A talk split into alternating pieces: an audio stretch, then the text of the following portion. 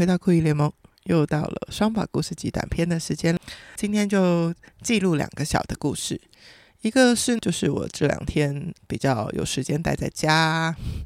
因为确诊了，所以呢就开始整理手边的一些东西。那包括我有一个黑色透明布料的一个硬布料的一个笔袋，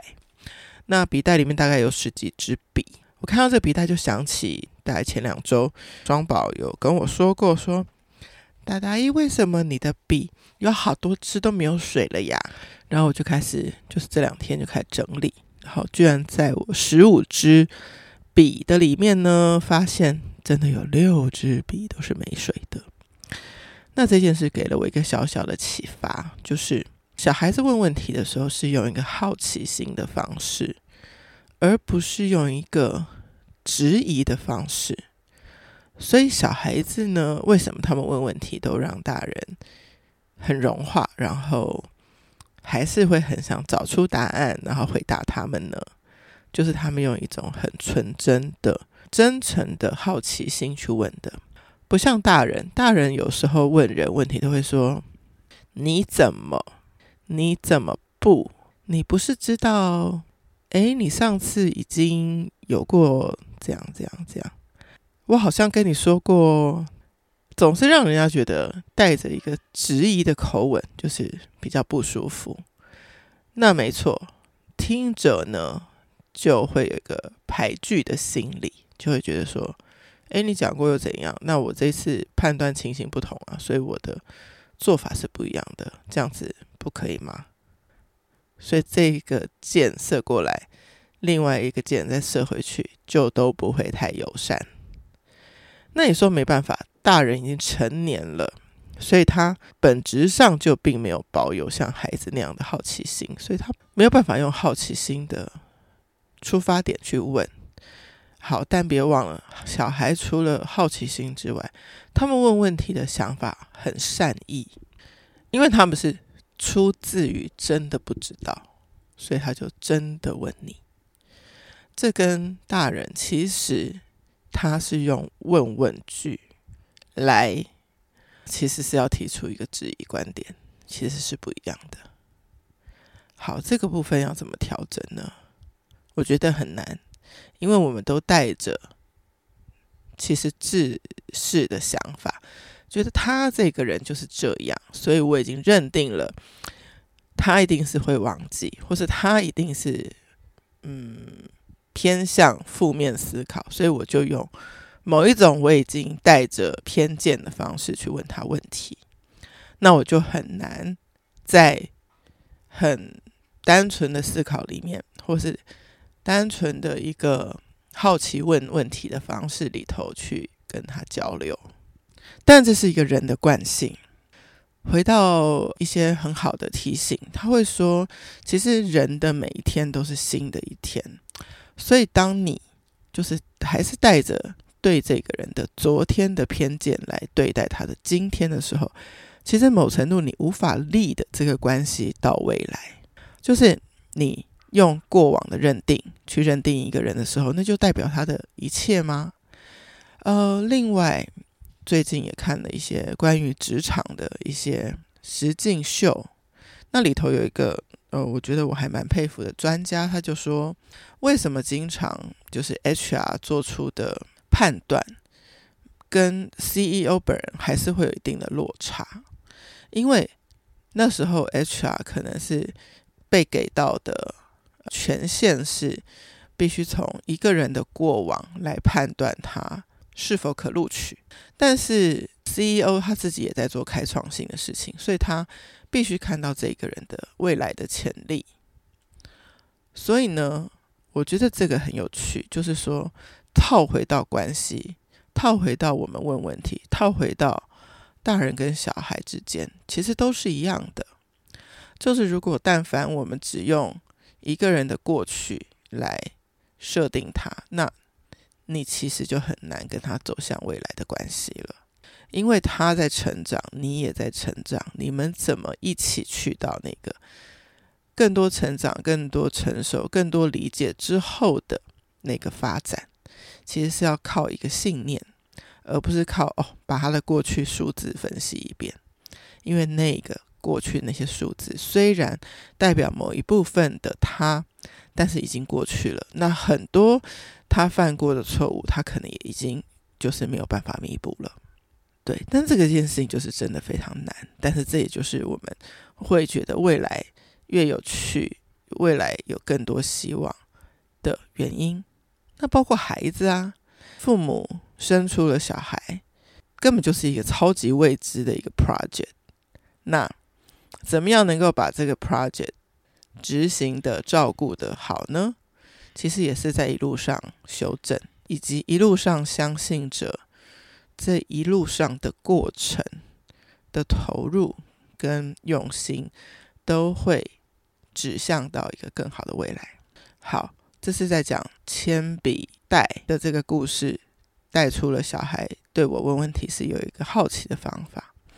那这个铅笔袋还带出了另外一个故事，就让我检视自己，为什么我会一直把已经用尽的笔，还是放回去原本的笔袋。这个很明确的，就是说我其实是一个开创型人格，喜欢做新的事情，然后很多事情很敢冲锋陷阵，或是做很多的陌生开发。那比如说有任何的新的 project，希望跟不同的产业做异业结盟的时候，我都可以去想到一个连接点，让双方都觉得有所加分的一个合作模式，然后去。做陌生开发跟提案，这是我非常可能擅长跟偏好喜欢的事情。那就会有很多维护的事情就被落下来了。维护的事情包括什么呢？超级基本，包括 OK，你一个访问团要出去，你可能有采访的人员、拍摄的人员，然后呢，还有一些很重要的关键，就是你的设备们，设备要不要充电？设备回来要不要保养？设备里面的档案要不要备份？这个全部都是维护型的工作。那维护型的工作，其实对我而言，就是相较比较没有创意的工作，就是相对也是我比较不会去重视的工作。但是我自己知道它很重要，但是我自己不太喜欢做的事情。其实这两年创业这一块，我一直有人帮我 cover，就是先生。那你说这个好像就是一个在看不见之处的努力，但却是一个很重要的努力。这是我最近在《上班了妈妈》这个实境秀里面的第二集看到的，有一个超棒超棒的一个 team member 叫王媛媛，她呢就是到哪一组哪一组就是会非常的被支持。那可能他都不是最后去做 presentation 的人，可是太多的呃前面的信息整理啊，然后一些联络工作啊，甚至一些道具准备啊，都是他能够在的时的那个组就能被准备的最充分，